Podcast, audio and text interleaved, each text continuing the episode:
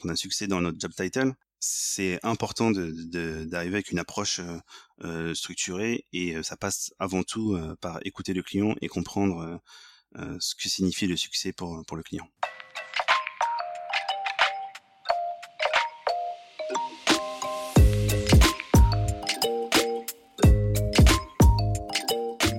Bonjour et bienvenue dans CSM Co, le podcast du succès client et de ceux qui le font. Pour ce nouvel épisode, j'ai le plaisir d'accueillir Samy Benmeziad, qui est directeur Customer Success pour la startup Akeneo. Ce qui m'intéressait avec Samy, que j'avais rencontré euh, lors d'un meetup CSM, c'est qu'il a travaillé dans des grandes structures avec euh, des process customer success très établis, des grandes équipes, des moyens, des outils, des méthodologies, etc. Euh, chez LinkedIn et Amazon pour pas les citer, et qu'il évolue maintenant dans un univers différent qui est celui des startups avec forcément bah, des process, des moyens, etc. qui sont différents également. Et en fait, il a su justement amener euh, tout cet acquis de ses premières expériences pour accompagner une équipe internationale au service de clients très divers. Dans cet épisode, vous allez voir, on a beaucoup rigolé, mais aussi on a surtout parlé de méthodologie, d'organisation, d'outils, de process, entre autres, pour toujours mieux accompagner ses clients vers le succès de leur projet. Eh bien, écoute, bonjour, euh, bonjour Samy, je suis ravi de t'avoir, euh, de t'accueillir dans ce, dans ce podcast. Salut François, merci pour l'accueil. Bah écoute, avec plaisir, ça fait euh, un grand plaisir de te recevoir. Euh, avant de, démarrer de, et de parler euh, bah, de tous les sujets qu'on a, qu'on a évoqués ensemble, j'aimerais simplement que tu te présentes rapidement, que tu nous dises un peu qui tu es. Oui, bien sûr. donc, je travaille chez Akeneo, je m'occupe des équipes Customer Success au niveau global. J'ai commencé en tant que commercial en finance. Ensuite, je suis parti à Londres. Donc, du coup, j'ai rejoint une startup qui s'appelle Unruly Media, où j'ai eu la chance de participer au lancement du marché français et découvrir le métier d'un compte manager, euh, donc toujours orienté client. Après quelques années, le lancement d'un bureau parisien, j'ai rejoint LinkedIn à Dublin. Euh, je crois que tu connais un peu. j'ai une vague idée de ce qu'ils font. Et toujours dans, le, dans un rôle qui est similaire au Customer Success, à l'époque ça n'existait pas. Mais justement, on a participé à créer ce, rôle-là euh, au sein de mon évaluation dans LinkedIn. Donc ça a été de, développer des équipes, euh, un compte manager et un campagne manager, qui après se sont euh, réunis pour devenir ce qui est Customer Success aujourd'hui. Et, petite précision, c'est qu'on ne s'est jamais croisé, on n'était pas en même temps chez LinkedIn, on s'est croisé, c'est assez rigolo, totalement dans un autre milieu et on s'est découvert cette, ce, point commun, mais je ne, on se connaissait pas de LinkedIn en fait. C'est vrai qu'on se connaissait pas de LinkedIn. En fait, j'essaie de t'éviter. C'est ça que. D'accord, je, comprends mieux. Avec succès. Et tu m'as eu dans un meetup Customer Success. Euh, et donc c'est là où on s'est rencontrés après quelques années à LinkedIn, en 2017, je décide de rentrer à Paris, où je rejoins Amazon, euh, donc petite startup montante. Euh, je pense que vous entendrez parler bientôt d'Amazon. Euh, où euh, j'ai rejoint les, la, régie pub également pour une équipe Customer Success à, à développer au sein de, au niveau Europe.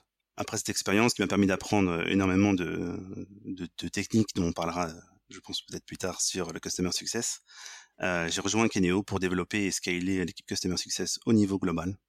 Akeneo qui est une startup nantaise euh, qui développe un logiciel qui s'appelle le PIM, donc euh, Product Information Management. Ok.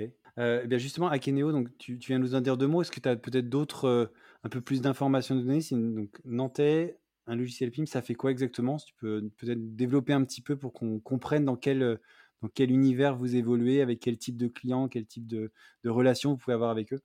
Ouais, tout à fait. Donc euh, le PIM, c'est un logiciel qui permet de collecter, de, de standardiser et euh, de contextualiser l'information produit et de la, diffuser sur tous ces canaux de vente. Donc euh, des canaux de vente, ça peut être des sites e-commerce, ça peut être du print, ça peut être des points de vente en physique. Et donc le PIM, c'est euh, l'équivalent du CRM, mais pour l'information produit. On parle souvent de Customer Experience.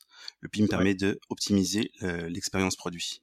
Donc amener le produit avec la bonne information dans le bon contexte en fonction du canal de vente. Et du coup, c'est que je comprenne bien, c'est un produit qui s'adresse plutôt à qui? Quel, euh, quel type de d'équipe C'est marketing, communication c'est... Principalement, ça va être les équipes marketing qui vont être euh, qui vont être à l'usage de, de, cet outil. Euh, après, ça s'adresse à beaucoup d'autres euh, d'autres équipes aussi, parce que c'est un outil de collaboration. Donc, ça peut être les équipes d'achat aussi qui vont intégrer les, les, premières données produits. Les équipes marketing vont enrichir cette cette donnée et après la diffuser. Donc, beaucoup d'équipes interviennent sur sur le PIM. Et en termes de typologie de clients, ça peut être des clients qui sont multiples industries, des retailers comme des suppliers, Donc il y a vraiment tout, tout type de tout type de business, même des services. Donc on a des, des, des entreprises qui travaillent en finance, qui utilisent de PIM pour détailler leurs leur services. donc c'est vraiment très divers. Ok, et c'est du SaaS, hein, on est d'accord? C'est du SaaS et aussi du PaaS, donc qui est plateforme as a service. Une petite, petite nuance. Très clair. Mais c'est important de, savoir euh, bah, sur quel produit on est, parce que forcément, le, rôle du CSM va aussi euh, dépendre de ça. Et justement, ça m'emmène à, à mes questions euh, suivantes. c'est de nous dire un peu en quoi consiste le rôle de CSM chez Akeneo, à quel moment du cycle de vie du client vous allez intervenir et comment tu travailles aussi avec les commerciaux? Donc, deux questions en une. À quel moment vous, vous intervenez et comment ça se passe, du coup, en répartition des tâches avec les commerciaux, avec les équipes commerciales? Oui, donc c'est sous, sous licence en fait, donc du coup c'est un modèle SaaS classique. donc le CSM intervient dès la signature de la licence, dès que le client devient client. Et ça pour toute la vie du client.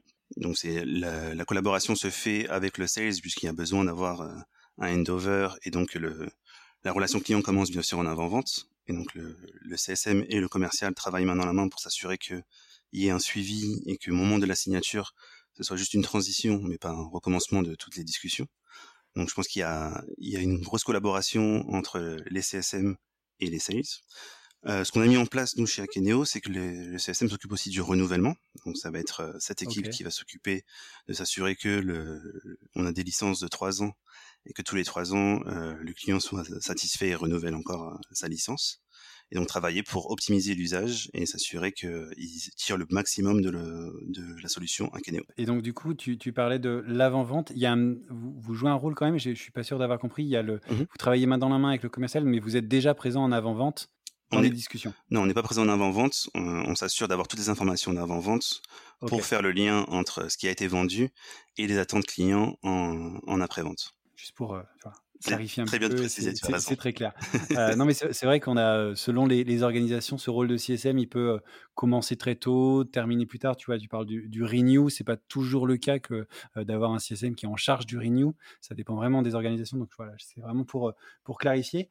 Et oui, juste pour préciser, euh, sur le renouvellement, donc le, le CSM est, euh, a le ownership, donc la responsabilité de s'assurer que euh, ce renouvellement euh, se passe dans les meilleures conditions, mais travaille encore avec le commercial qui revient dans, dans la boucle ou qui reste dans la boucle tout au long de, du cycle de vie du client, puisque le CSM n'est pas commercial. Donc le CSM ne vend pas ni service ni produit à ses clients. Et s'occupe vraiment de la relation et de s'assurer qu'on réponde de façon optimum à tous, les, tous ces besoins qui puissent arriver sur leur durée de vie du projet. Ok, c'est important en effet de, le mmh préciser. Et est-ce qu'il y a donc il y a, une partie un peu euh, renew, même si vous n'êtes pas du coup, euh, euh, il y a le commercial qui revient aussi, et la partie growth fait aussi partie de, de, tes responsabilités, de vos responsabilités dans l'équipe ou pas? Donc ça fait bien partie de ses responsabilités. Ça va être au CSM de déclencher au bon moment euh, les opportunités de croissance, euh, de, donc croissance ensemble. Donc, euh, il y a, on insiste fortement sur le fait d'amener les solutions et les produits et les services au bon moment pour le client.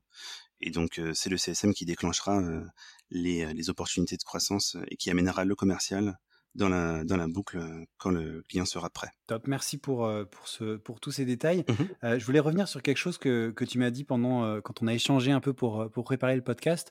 Tu m'as parlé de, de, la façon dont tu positionnais le, le, CSM et dont tu voulais en tout cas que le, les, CSM se positionnent comme trusted advisor euh, pour le client. Euh, on débarque pas dans la relation client tout de suite en disant bonjour, je suis euh, votre CSM, c'est moi votre trusted advisor. Euh, c'est un, un, statut qui s'acquiert avec le temps. Est-ce que tu pourrais peut-être partager un peu des, je sais pas, les techniques que vous avez pour que tu as pour acquérir ce statut? Comment on fait pour le travailler et se, se positionner comme trusted advisor auprès du client justement? Oui, tout à fait. Donc, bon, ce serait bien d'arriver à dire euh, faites-moi confiance, euh, je suis la personne de confiance. Ce serait magique. ce serait génial. On, euh, adorerait ça. donc, cette position, c'est en effet un objectif. Donc, c'est pas quelque chose qui arrive du jour au lendemain. ça vient avant tout de l'écoute, en fait, de comprendre en fait les, le, le besoin client, de contextualiser. Donc, c'est de, comprendre en fait où en est le, le, client, quels sont ses besoins, quels sont ses objectifs, et, et de définir avec le client ce que signifie le succès. Donc, dans Customer Success Manager, il y a un succès. Hein. Donc, on arrive quand même avec euh, un, un, statement. Donc, euh, je n'ai pas le mot français là. je fais beaucoup de franglais. c'est pas grave, c'est normal. C'est un truc de CSM aussi. Le, titre est en, anglais, hein, donc on, nous l'excusera.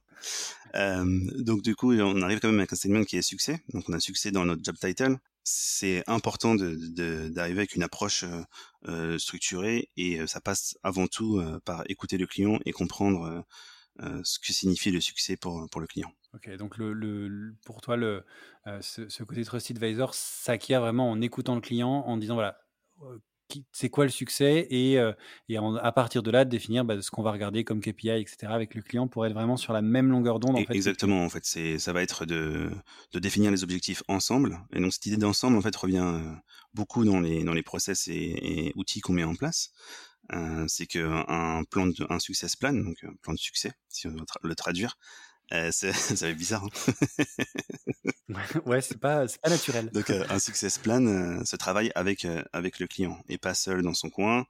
Et de même que la, la stratégie qu'on veut écrire avec un, un, un, de nos clients, c'est écrire une, une histoire commune, une histoire de, une success story commune entre le client et, et, et Akeneo. Ok. Et, et, je pense à un truc, en mmh même temps, on n'avait pas forcément parlé, mais trois ans de, de contrat, c'est ça peut paraître assez long, enfin c'est c'est pas toujours le cas. Il y a beaucoup de beaucoup de services SaaS qui sont sur un an, parfois même c'est mensuel, parfois c'est deux ans, trois ans c'est assez long. C'est ça permet de justement de prendre le temps de développer cette relation. ça peut aussi avoir le risque bah, de perdre un peu la relation quand on, enfin sur le, le temps, on peut avoir des mmh interlocuteurs qui changent d'un côté comme de l'autre. Est-ce que c'est un comment tu appréhendes toi ces trois ans? Est-ce que vous avez un, plan qui est établi sur les trois ans avec des points d'étape qui sont hyper, euh, hyper réguliers, structurés? Ou est-ce que ça dépend un peu du client? Est-ce que euh, tu as des, exemples peut-être de, moments où justement il a fallu rattraper un coup parce que fait, trois ans c'est long? Ou d'autres où c'était trop court? Je sais pas, peut-être. Cette idée de. Une licence de trois ans, ça peut être long en fonction de, la solution. Euh, aujourd'hui, il y a une phase d'onboarding qui est au début une implémentation, hein, qui, a aussi, qui a aussi un coût. Donc quand un client décide de nous faire confiance et euh, travailler avec nous, c'est un investissement sur le long terme. Donc, euh, euh, ce qui explique en fait ce, ce temps de, de, licence. Derrière, le, ça n'empêche pas qu'il y a les mêmes, les mêmes fréquences à travailler avec le client. On sait toujours aussi s'adapter. Encore une fois, hein, je reviens à l'écoute, mais s'adapter aussi aux besoins euh, client, c'est d'avoir des, des, points réguliers et s'assurer que la solution qui évolue, l'industrie et les besoins de leur côté évoluent aussi, leurs challenges vont évoluer, et s'assurer qu'on qu'on les prenne en compte et euh, qu'on évolue en, même temps. Donc euh, le CSM est aussi, euh, il y a trois dimensions hein, chez Akeneo, chez le CSM. La première, c'est d'être le contact premier du, client. La deuxième, c'est d'être la voix en interne auprès de notre équipe produit pour s'assurer aussi que l'évolution du produit répond aussi aux besoins, aux besoins de notre clientèle. Et le troisième, c'est de développer la communauté. Donc c'est aussi un aspect important où on va s'assurer de développer une, une communauté euh, de tous nos clients qui vont pouvoir s'entraider et partager des, des best practices et des tips euh, sur leur implémentation.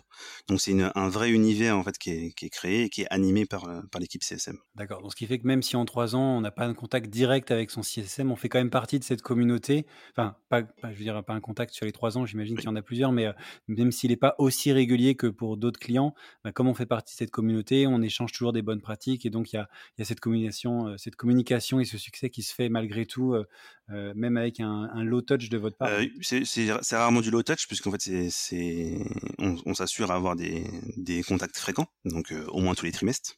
Okay. Euh, ça c'est vraiment le minimum et après c'est cyclique en fonction des besoins. Donc il y a des moments où il y aura moins besoin, où il y aura moins d'activité. Euh, mais les contacts sont très réguliers. Il y a aussi des événements aussi qui, qui arrivent. Donc, euh, il n'y a pas que la vie du projet et la solution. Parfois, il y a d'autres événements dans l'industrie euh, qui peut ou d'autres informations. Donc, c'est aussi des, euh, une approche d'engagement en fait qui est mise en place par les CSM via des méthodologies. Une méthodologie donc que j'ai mis en place euh, chez Akeneo, c'est euh, l'OBAM, donc euh, Outcome Based Account Management, qui vient d'Amazon. Donc c'est une méthodologie qui a été mise en place chez AWS et qui permet d'engager. Qu'est-ce que c'est que ah l'OBAM? Parce que le, nom comme ça, Outcome Outcome-based account management. Donc euh, finalement, en fait, la, réponse est dans le nom. Donc c'est du management euh, client basé sur euh, ce qui est attendu en fait.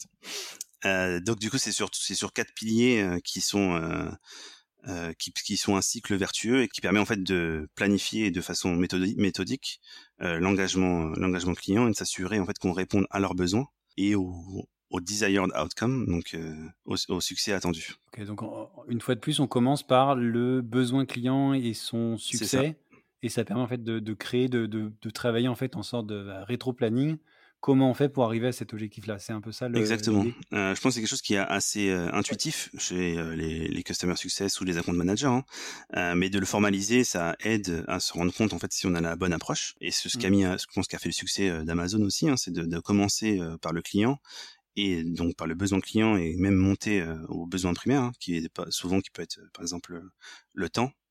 avoir plus de temps, c'est un, un, besoin primaire, un besoin naturel chez le euh, chez une personne. Donc c'est de humaniser le besoin d'abord et après de développer derrière une méthodologie. Donc euh, en gagnant du temps, euh, si je, je, mets ça en place, si je résous ce conflit qui prend énormément de temps à mon client, ça fera gagner du temps, etc. Donc c'est de remonter d'un besoin primaire jusqu'à une application qui peut être faite par la solution qu'on amène au client. Ok, super. Et du coup, tu parlais de quatre piliers.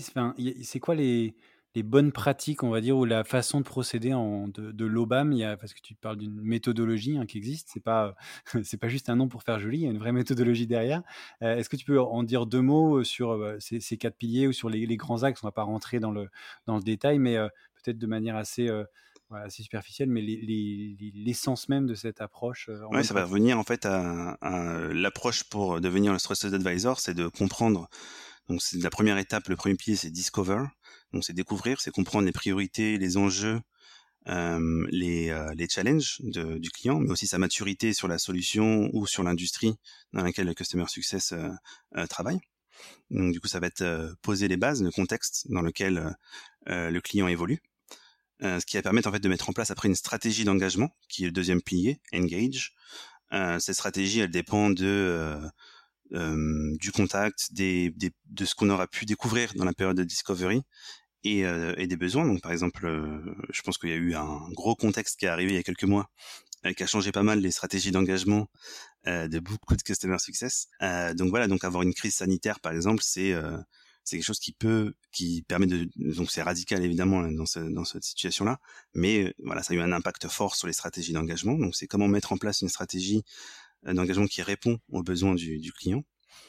Euh, pour ensuite après euh, ce qu'on appelle nurture, donc je dirais en français ce serait euh, entretenir, avec de l'information spécifique, avec de la recherche d'opportunités, identifier des opportunités d'apprentissage aussi pour le client, faire évoluer les relations et continuer à amener une valeur ajoutée, pas seulement par la solution, ce qui est important et, et ce qui est la raison première de, de la relation, mais aussi par euh, les différents éléments, informations, contenus qu'on peut amener euh, au client pour qu'il soit meilleur dans son rôle. Euh, et donc ça, c'est quelque chose du coup, qui a été beaucoup fait aussi à LinkedIn hein, comme comme focus de comment on amène plus d'informations et aider nos contacts à être meilleurs dans le rôle qu'ils font aujourd'hui. Donc toutes ces choses-là font partie de l'entretien et du nurture. Et enfin, le, le quatrième pilier, c'est l'expansion, donc growth. Euh, c'est le, le, le, le, dernier point du cercle où euh, on va travailler, une fois qu'on a amené toutes ces informations et toute cette dynamique, on va pouvoir travailler sur les opportunités d'expansion et comment aller plus loin avec l'usage de la solution, comment développer plus encore notre relation et, euh, et grandir en fait ensemble. Et ensuite, on recommence. Discover, engage, nurture, engage, and growth. Grow. ok. Bah, écoute, merci beaucoup d'avoir euh, d'avoir détaillé un peu, euh, d'avoir détaillé un petit peu ce, cet OBAM qui était euh, voilà, quelque chose que je connaissais pas forcément, en tout cas pas dans cette terminologie-là. Après, c'est vrai que, bah, comme tu le dis, c'est, c'est, ça peut paraître logique pour beaucoup de TSM, mais le fait de le, de le structurer comme ça avec, avec cette méthodologie-là, ça me paraît assez, assez intéressant. Quand on avait échangé pour préparer le podcast, il y avait en effet, on a pas mal parlé de, de, mmh. l'OBAM, euh, qui était euh, une des, choses que tu mettais euh, en place et dont tu parlais beaucoup dans, ton équipe. Il y a autre chose dont tu m'as parlé et que je voulais creuser un petit peu avec toi, c'est la mmh contextualisation. Tu m'as dit que c'était un sujet que, que tu abordais de plus en plus, que tu poussais tes équipes à aller dans ce sens-là. Est-ce que tu peux nous dire un peu ce que ça veut dire pour toi quand tu parles de contextualisation Et puis, bah, qu'est-ce que ça apporte? Quel est l'outcome? On va mmh parler d'outcome attendu quand on a cette approche de contextualisation. Oui, justement, en fait, du coup, l'OBAM sert à, à, modéliser. En fait, je parle donc quand je parle à mes équipes, exemple, je ne prononce jamais le mot de Obama. Hein. C'est, c'est une, philosophie juste pour, être clair. Je, je, préfère euh, être clair là-dessus. C'est, c'est euh, voilà, la contextualisation vient du fait de euh, reprendre le contexte client. Donc encore une fois, il y a, un, bon exemple. Hein. Donc la crise sanitaire était un contexte, et d'un seul coup, on a une crise sanitaire qui a touché des clients différemment euh, en fonction de leur industrie, en fonction de leur, corps de métier. Euh, donc c'est comment on approche justement euh, euh, le client en fonction de, de, leur contexte. Donc ça, ça va être euh, une, un premier niveau qui est le niveau de, du contact. ensuite, il y a au niveau du business. Donc il y a aussi des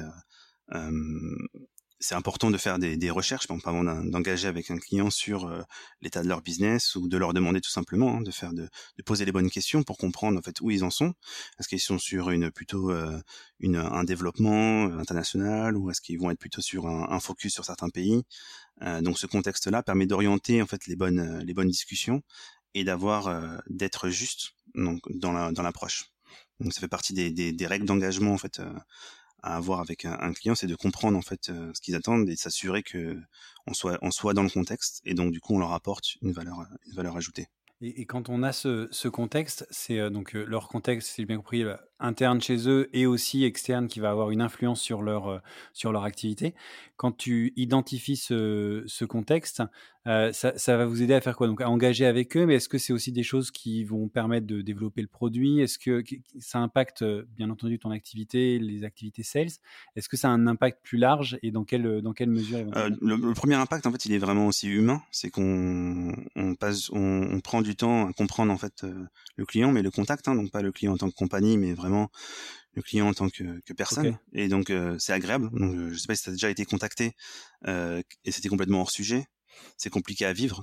ça arrive, ça arrive souvent, ouais. Surtout quand, quand voilà, quand c'est le rush pour tout le monde, le temps c'est euh, c'est euh, voilà, c'est pas infini et donc du coup de s'assurer qu'on quand on prend du temps à un client, c'est pour les bonnes raisons. Euh, voilà, pour moi c'est c'est le premier gros impact. Et après derrière, ça permet de d'ouvrir à des discussions plus transparentes, euh, plus ouvertes, qui peuvent après permettre d'engager plus le client sur le développement produit, qui aura euh, sur le plus long terme ou un moyen terme un impact sur la valeur ajoutée que la solution leur amène. Donc finalement en fait ça bah, ça crée en fait un cercle vertueux vraiment de euh, euh on est dans le bon contexte, on parle au, bon, au même niveau des mêmes choses euh, et on parle la même langue et donc du coup on, on, on, se comprend tout de suite beaucoup mieux. Et voilà donc je parle pas de langue langue mais c'est oui, j'avais compris. Mais d'ailleurs, ça, me fait penser à une question en parlant de mmh langue-langue. Toi, tu gères l'équipe Europe, si j'ai bien compris, mmh d'Akeneo.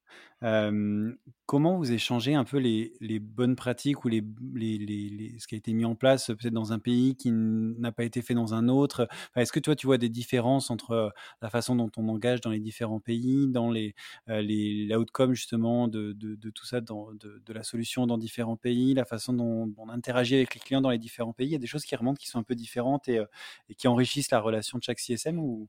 Comment ça se passe? Euh, Au final, il y, a, souvent des similitudes, donc on, va plus s'orienter vers ce qui est similaire pour pouvoir partager les expériences.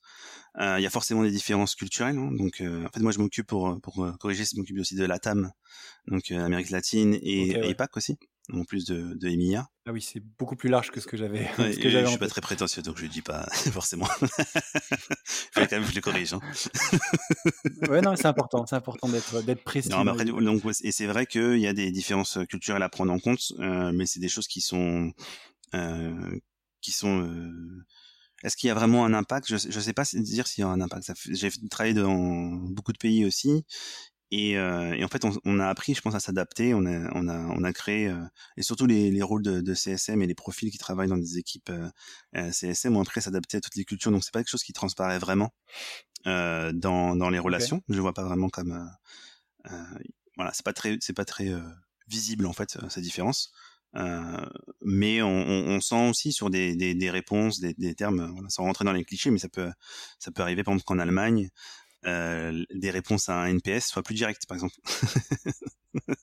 ouais. Voilà, par exemple. C'est un peu plus cash. Les, Français aussi ont une tendance euh, sur les NPS à être assez, euh, assez sévère en général. Euh, ouais, le, le n'existe pas en France, par exemple. non, et puis, et puis 7 ou 6, c'est quand même une très très bonne note. Oui, voilà, hein. c'est ça. C'est, en général. Donc, faut bien expliquer en fait comment ça marche et ce que ça veut dire pour que ça, pour que ça puisse fonctionner. Mais voilà, donc c'est des, c'est des, je pense des petites différences comme ça, mais finalement, c'est rien de, de, de, structurel ou, ou, ou très gros. C'est vraiment des, alors soit je me suis habitué parce que j'ai travaillé dans des milieux multiculturels depuis très très longtemps. Je pense que j'ai fait toute ma carrière dedans. Euh, et en client facing, où j'ai peut-être dû m'habituer à cette, ces différences-là.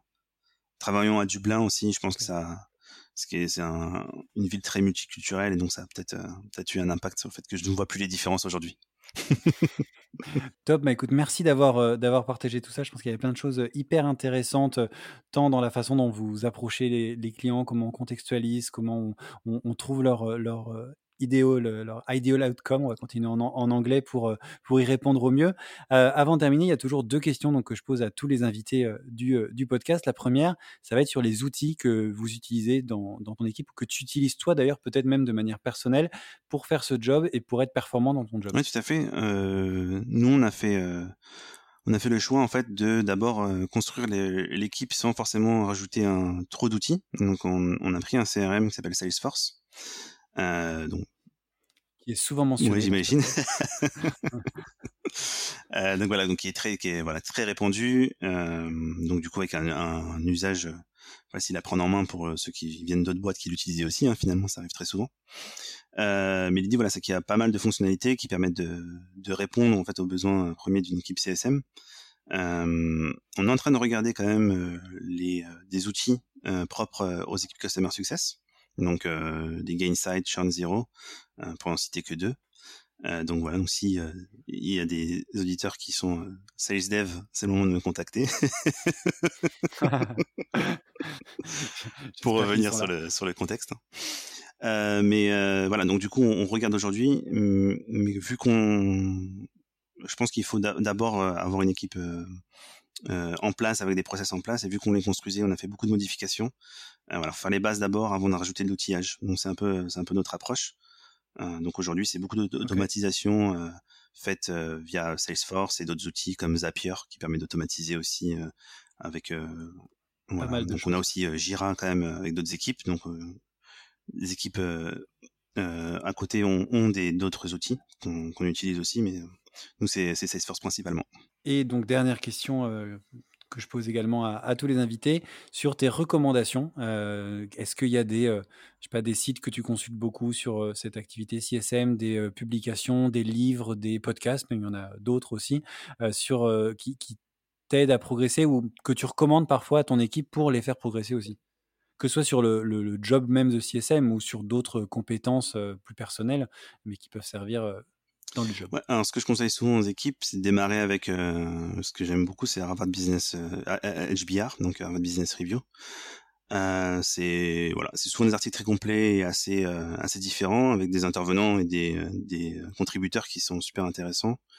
Euh, il y a un accès gratuit en plus, deux articles par jour, il me semble, quelque chose comme ça.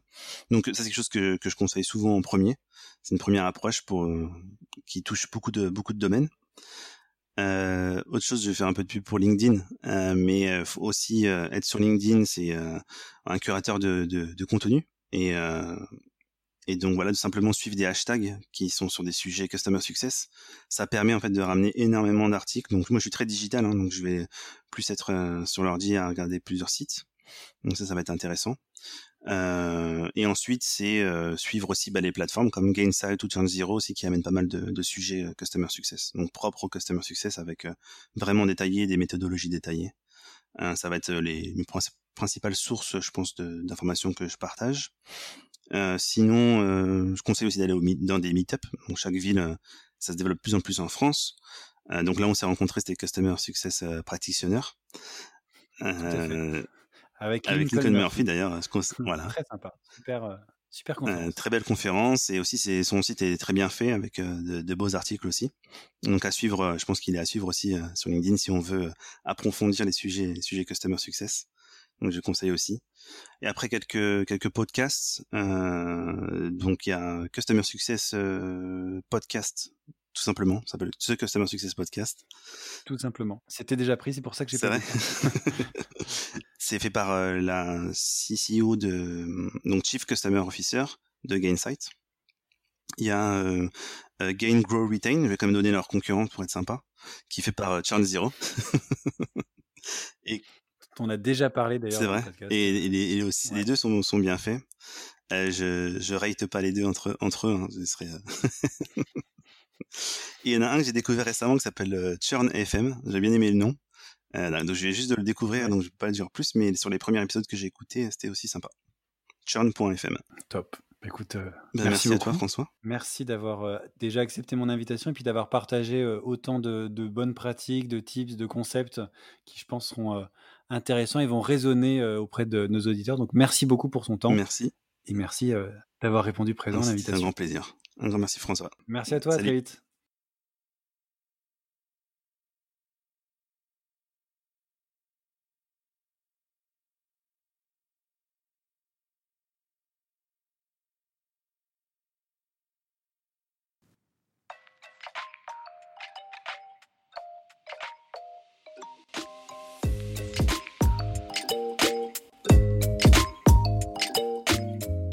Merci beaucoup, merci d'avoir écouté cet épisode jusqu'au bout.